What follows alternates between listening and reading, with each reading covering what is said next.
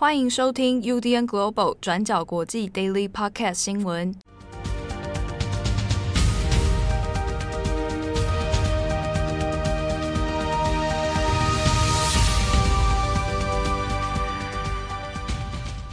Hello，大家好，欢迎收听 UDN Global 转角国际 Daily Podcast 新闻。我是编辑七号，我是编辑惠仪。今天是二零二一年十一月十二号，星期五。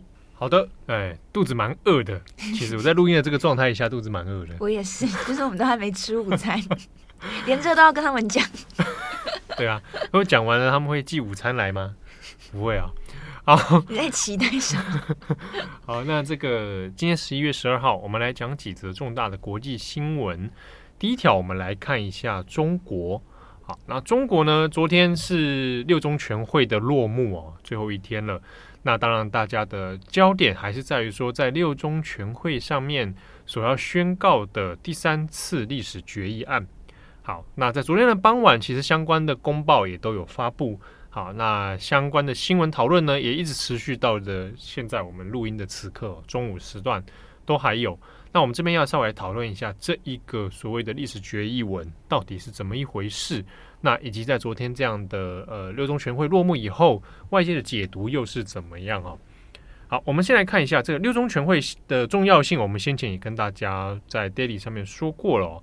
那就中国共产党的这个历史意义或者政治意义来说，它都是一次很重要的会议哦。那主要还是围围绕在这一个历史决议案上面。那它会被叫做第三次历史决议。啊，原因是因为它前面还有两次哦。第一次一九四五年毛泽东，第二次呢是一九八一年的邓小平啊，所以你看相隔了蛮长一段时间，到了这个是第三次的历史决议，是习近平来做一个代表，那它的重要性就不言而喻。所以呢，外界也会以此来做一个风向的推断哦。从这个历史决议文当中，呃，它的解释如何，他提了什么，没提什么。那来作为现阶段习近平的政治权力地位，以及明年二零二二年的二十大，好，到二十大的时候呢，中共的领导集团就要面临换届了，要可能要接班了。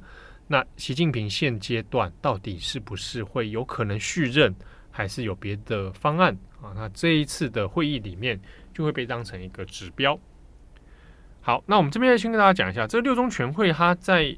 公布这个公报之后呢，它这个公报的文字量还蛮长的。那公报里面就有提到几个重要的点哦，就说啊，这个六中全会也举行了，然后通过了怎么样怎么样的一些决议，其中也包括了这一份历史决议啊，在六中全会上面通过了。但是呢，这一份公报里面除了讲到这些之外，它解释了决议文的内容。可是这一份决议文。截至到目前为止，哦，十二号的中午，它的全文其实并没有完整的公开。我们现在所知道的相关内容，都是透过这一份公报里面的解释。哦，我们讲白话一点，就是这一份诶闭幕会议的这个结果公报，哦，里面提到了说有这份决议文通过了。那公报里面就来解释这决议文里面讲了什么。但是这份决议文本体到底在哪里？内容到底怎么样？啊，完整的文字是没有的。我们现在都是透过外围的说法来解释这份决议文。啊，这是现在有一点点奇妙的地方。到今天中午哦，官媒都还会再释放一些相关的这个六中全会的消息，也都要跟大家说啊，这个决议文的精神是什么？它的内容大概有什么？重点是什么？啊，但是就是不知道决议文的全文长怎样啊。但是呢，所以现在包含外媒。欧美的媒体，包含日媒，啊，那针对这个议题的分析，也大部分都是从公报啊这边来解读啊，因为其实公报里面它就释放了很多相关的讯息。好，那在昨天的这个六中全会闭幕的时候，那当然就是现场还是有行礼如仪的表决啦。哦，那三百四十八人，总共现场中央委员三百四十八人哦，包括有候补委员一百五十一人在内。三十八人就是举手投票，说要要通过这个啊，那就当然不可能反对嘛啊，那就在投票一致通过，大家也就鼓掌之下，那这些事情也都通过了。好，那重点就来了，这个关于历史决议里面的内容啊，这份历史决议它的全名叫做《关于党的百年奋斗重大成就和历史经验的决议》。好，这一个决议之所以会这样命名，当然是有它的呃中共党史的意义啊。因为本来六中全会它的确就是有在回顾整个中共党史这样的功能存在。那回顾历史，你当然想说，哎，这个是不是没有什么太多哎实质效益啊？但是呢，因为在中共的统治语境里面。他会很重视这一个历史解释，好敏感的这种历史话题，来证明说现阶段的合理性跟正当性。好，所以虽然表面上看起来好像只是在讲一个诶中共百年党史的回顾哦，但其实呢，这个里面的回顾内容怎么样去解释毛泽东、邓小平、江泽民、胡锦涛？好，那这中间就有一些眉角存在，也包含说。这个决议里面怎么解读习近平，都会被当成是一个政治风向哦。好，当然它就是一个在中共的语境里面就会说是一个权威历史文献哦。好，那在这个内容里面呢，基本上如果你直接去看内文，呃，对照过去像十九大哦，或者过去几次重大的中共会议里面，其实讲的内容大同小异啊，基本上是差不多的。比如说，一定要有一个套路嘛，哦，你一定要去来细数一下从毛泽东开始的这个中共的奋斗史，好，那也去解释了一下邓小平哈开创了这个新时代，好，那重点就来了，就是关于江泽平、胡锦涛，好，那江泽平、胡锦涛这两人的地位要怎么样来解释？那跟习近平怎么样衔接？诶，大家就会觉得有奇妙了哦，所以会去算里面被提到的次数。那江泽民、胡锦涛的部分呢，其实在这一个决议文里面也算是行礼如仪的哦，都分别被提到了一次，肯定他们的成就，但就是轻轻的带过。啊，比较强调的是毛泽东跟邓小平，然后就衔接上的是习近平。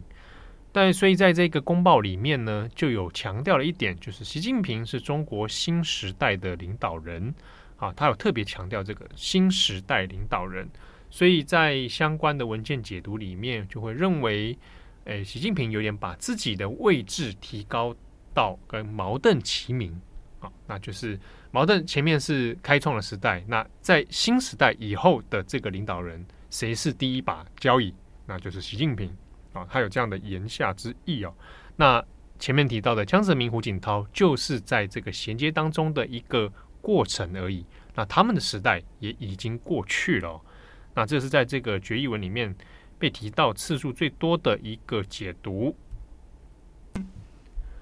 那当中呢，其实外界也会去诶看看啊，里面有没有针对所谓中共的内部敌人跟外部敌人这两个项目来提出一些强调或者解释。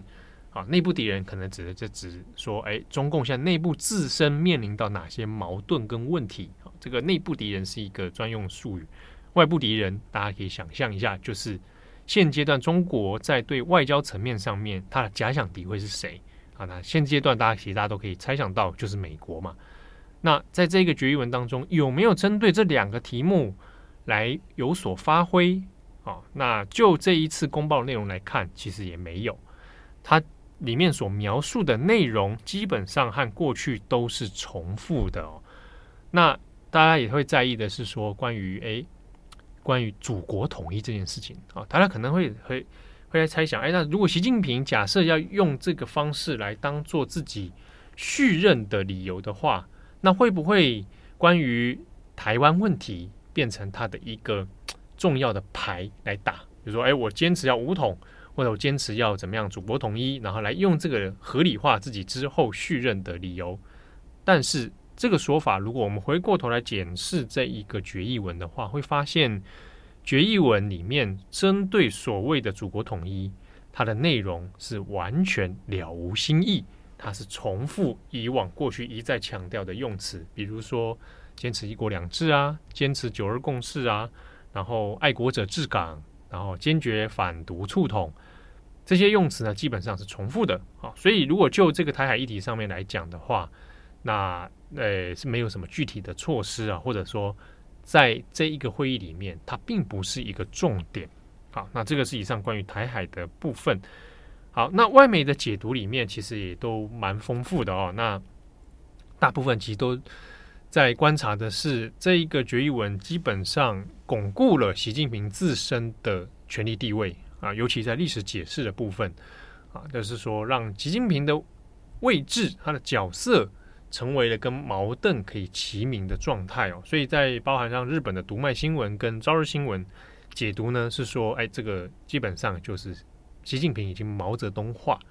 好，那透过这样的呃历史定位呢，可能的方向是在明年二零二二年的中共要换届的时候，一种就是让他的地位可以更巩固，然后成为他接下来要续任的一个铺路；另一种就是，即便习近平他可能没有办法成功的来来续任的话，那至少他也赢得了一定程度上面在中共里面的地位。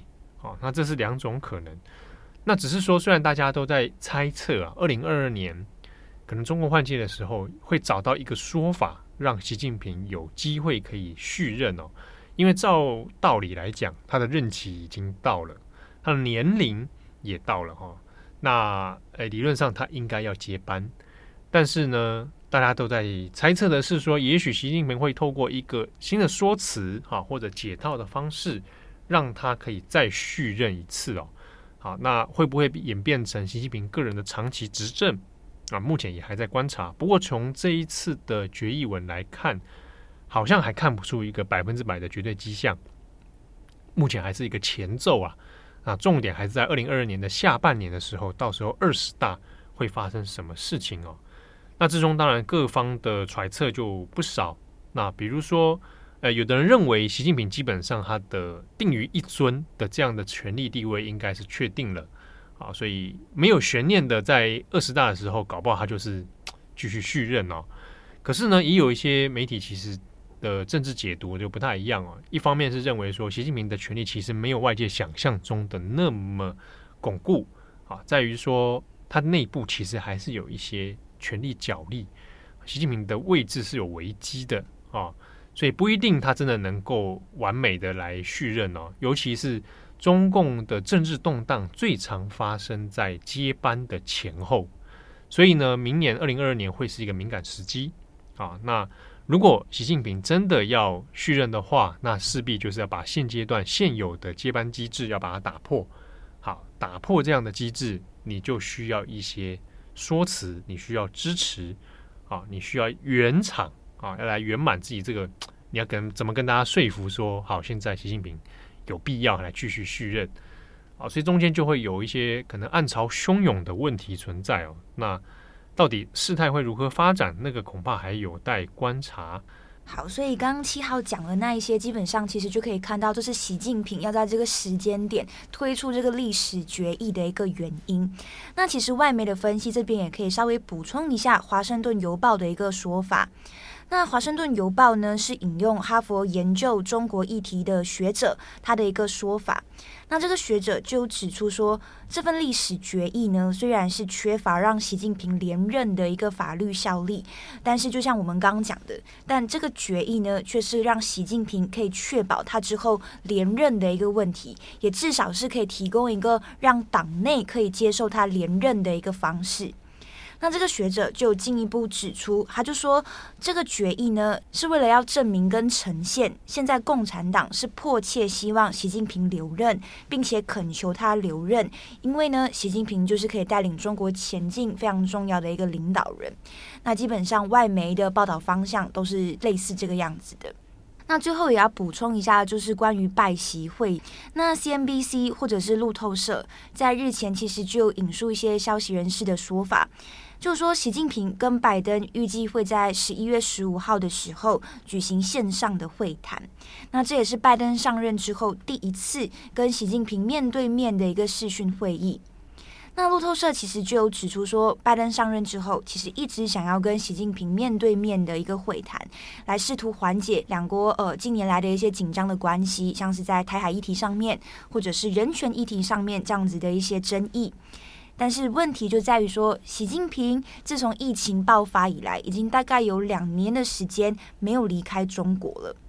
那但是在这期间，虽然两国的领导人没有面对面的一个视讯会议，但是双方还是有保持电话联络啦。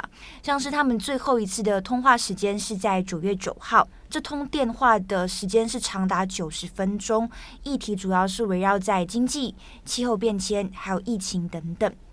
那但是呢，关于这一次两人是不是会在十五号的时候真的举行，就是视讯会议当中会要谈哪一些议题？目前不管是白宫或者是中国官方这边都还没有一个明确的说法。好，那这边也再补充一下，就是双十一哦，昨天是中国的双十一消费狂欢节。好，那这一次呢，比较特别的是说，先前已经有这个中国官方寄出一些。呃，压制的手段哦，那就是说，诶，不要过分炒热这个销售的气氛。好，那这个今年度的确在气氛上面跟以以往是有有一些区别哦，包含说，大家如果有印象的话，过去几年当中很喜欢在，比如说双十一凌晨一到，然后比如说几分钟就突破几亿的这样的成交额，那这一次是没有的。这一次呢，反而是到了十二日的凌晨，那天猫才公布了。啊、总体的这个成交额哦，那这个金额里面呢，其实在以总金额来看，还还是破纪录了。二零二一年的总成交金额为五千四百零三亿人民币啊，那这个比过去又更刷新的纪录哦。那之前呢，呃，二零一九到二零二零，那也都有是破千亿的状况。好，那大家会想说，诶，以就销售数字来看，其实。它依然在成长，而且成长幅度还不小哦。可是呢，有趣的也在于说，气氛上面相对的哦有被压制，然后在舆论的讨论上面，这一次倒是多了一些一种呃奇妙的氛围啊，就是说，诶，大家要理性消费啊，不要再爆买，那或者是说啊，我要告别双十一，哦，这样的说法，其实在网络上面，不管是微信还是微博。啊，有越来越多的趋势。那当中里面会特别讲到的是，对于诶每到双十一之后这种长期销售战的疲乏感。那另外也包含说，诶有人发现双十一期间有很多的特价品，但其实是涨价了啊。他可能先刻意给你涨价，然后再在双十一的时候再帮你打折啊。那有这种情形，要或者是说本来平常买的时候更便宜，就双十一的时候买的特别贵。那这个是几个面向的讨论啊，那也有讲，因为各家竞争很激烈，所以推出各种优惠方案，但是这优惠方案又不是很直觉，它可能绕了好几圈，比如说你要先去领优惠券，你要先去干嘛干嘛干嘛，然后最后才会得到某种优惠。但是呢，在这种相对比较不直观的消费体验之下，反而造成一些社群网络上面的那一种对双十一的疲乏感啊，所以。就会出现这种蛮两样的社群氛围啦。有人说啊，有人在双十一当天花了一亿元买豪宅啊，那有人在双十一当天就跟他说，我再也不买了，我长大了，我不买了啊。所以这个东西在呃近几年的气氛里面是蛮微妙的。好，那下一则我们简单来看一下日本，我们带下一个话题哦，就是日本的前首相安倍晋三。那他在十一号的时候，也是他个人一个蛮政治重要的一天哦，就是我们先前有讲过的自民党派阀，那最大的派阀清和会，那他原本叫做一般人都会叫他细田派啊，因为他的首脑是细田博之，那细田博之呢，也已经把首脑的位置让给了安倍晋三，所以呢，现在细田派要叫做安倍派。那这一个党内最大派阀清和会呢，诶，在安倍家来讲，算是一个蛮有趣的历史因缘哦。因为过去安倍的爸爸安倍晋太郎也担任过清和会的这个派阀首脑，所以算是父子的继承啊。中间相隔了三十年左右哦。好，安倍晋三现在成为自民党里面最大派阀的首脑，其实也就剑指着说，在整个自民党政权里面。那最后能够诶掌握很多派阀角力的派阀资源的，其实还是安倍晋三本人。那透过新闻稿里面，安倍晋三也有讲哦，安倍派的这个出现啊，因为不能讲出现了，就安倍办的安倍派的形成，现在以安倍为首。那他主要的目的还是在于支援岸田政权啊。那当然就是变成岸田岸田文雄的背后会有安倍晋三啊。那这个。基本上，它的政治结构就会演变成这样的趋势。好，那另外一个有趣点是有谈到哦，有其他的日本媒体稍微的透露一件事情，就是安倍晋三访问台湾的可能性。其实呢，从他退任之后，大概就是诶内部有在相传这个相关的消息啊，牵线他来台湾参访。那主要还是因为跟这个台湾的前总统李登辉过世以后，那安倍想要来台湾来做追悼悼念哦。那会以这个理由，但是呢，安倍有透过媒体的对外放话，有讲说，因为啊，现在岸田文雄的政权才刚起步不久，原则上是不大会掀起一些波澜啊。他这个算是委婉的来告诉大家，暂时应该还没有这个可能。那大家想说会掀起什么波澜？那当然会啊，因为以安倍晋三这样的前首相的角色，现在还活跃在政坛里面，且成为安倍派首脑。要他来台湾这件事情，绝对引发这个台海的震动哦。他会是一个很高度政治意识的一个这个旅行啊，所以现阶段来讲，可能就不会。那刚好也在同一时间，有媒体访问到达赖喇嘛嘛，啊，问到达赖喇嘛有没有可能机会？那达赖喇嘛也是意有所指的，告诉大家现在蛮微妙的啊，暂时应该不会啊。那这个东西就会牵动到太多的问题，所以呢，诶，日后还还有待观察。好，那今天的最后一则，我们来简短更新一下南非的新闻。那就是南非的前白人总统戴克拉克，在南非当地时间十一号的时候已经离世了，那享年是八十五岁。那今天的最后会特别介绍他的原因，是基于他一个非常重要的历史地位。他是在一九九零年代终结南非四十六年种族隔离制度的一个人物。那他也释放了被监禁二十七年的曼德拉，然后解除当地对于黑人的一个禁令，算是终结了南非过去由少数白人掌权执政的一个时代。那在戴克拉克任内呢，其实台湾跟南非也是有邦交关系的，像是他在生前就有来台湾九次。那逝世的消息传出来之后，其实台湾的呃驻南非代表也是有向对方的家属还有南非的政府来表达哀悼这样。那我们接下来呢，就简短的介绍一下戴克拉克的一个背景。戴克拉克呢是在一九三六年三月十八号出生的。那他的父亲其实很讽刺的，就是制定种族隔离制度的国民党政府官员。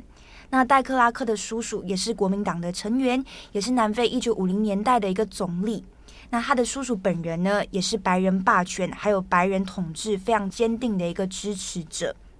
那我们这边简短提一下，刚刚提到的这个国民党 （National Party） 其实是南非的一个政党，存在于一九一四年到一九九七年。那这个政党呢，是为了要促进阿非利卡人在南非的一个利益。那阿非利卡人就是当地的一个白人移民后裔。那后来这个国民党就在一九九七年改名，然后跟其他政党合并了。好，回到戴克拉克，他在一九五八年攻读法律系之后就担任律师，接着是在一九七二年的时候担任了国民党的议会议员，那接着在一九八二年出任内政部长，那接着呢就一路在一九八九年开始担任国民党的主席，同时也在同一年接任了南非的国家总统。那上任之后，戴克拉克就进行了非常大的一个改革。他改变了国民党的政策，然后接着在一九九零年释放了我们刚刚提到的曼德拉，接着宣布废除了种族隔离制度。那这一连串非常大的一个进程跟改革，也让曼德拉跟戴克拉克在一九九三年共同获得诺贝尔和平奖。那说了那么多，但是戴克拉克还是非常具有争议性的一个人物啦。像是他在在位期间，他就被指控没有让南非的白人政府对黑人犯下的暴行所负责。那他也被指控他在期间呢是暴力对待反种族隔离运动人士，或者是秘密支持反黑人的一些运动人士的。但是针对这些指控呢，他都强烈否认。那以上大概就是戴克拉克生平的一些介绍。好的，感谢大家的收听，祝福大家身体健康，万事如意，有一个美好的周末。我是编辑七号，我是编辑会议。这礼拜的重磅广播也不要忘记去收听哦。我觉得我们的 daily 也有重磅化的倾向。daily 重磅化，哎，好，以时间来说好像是哎，糟糕了。对对哇，好，祝福大家哈、哦，这个我们下次见，拜拜，拜拜。感谢大家的收听，想知道更多详细内容，请上网搜寻转角国际。